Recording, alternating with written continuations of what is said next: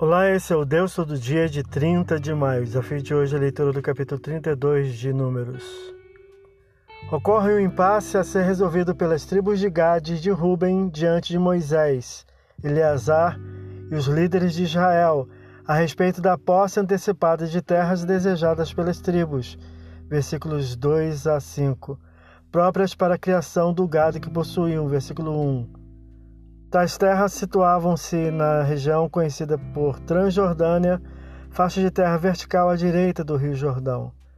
Moisés lhes recorda o evento em que os espias desanimaram com incredulidade ao povo, sendo sentenciados pelo Senhor, versículos 6 a 13, e os alerta para o perigo de fazer o mesmo, versículo 14 e 15.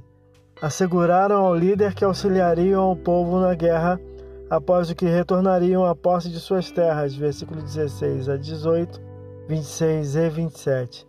E procederam assim, recebendo herança da terra, versículos 33 a 42. Esse é o Deus todo dia. Boa leitura que você possa ouvir Deus falar através da sua palavra. Agora segue a mensagem de pensamento do dia do pastor Heber Jamil. Até a próxima.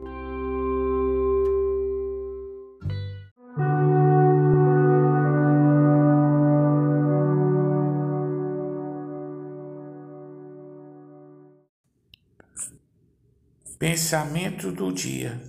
O ser humano foi criado para a glória de Deus. E quando erra o alvo, peca contra o Senhor.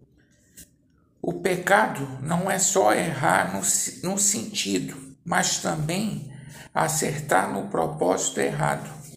Fiquemos alerta e sempre tenhamos a Deus como razão para existir, porque Ele é o primeiro e último de todas as coisas.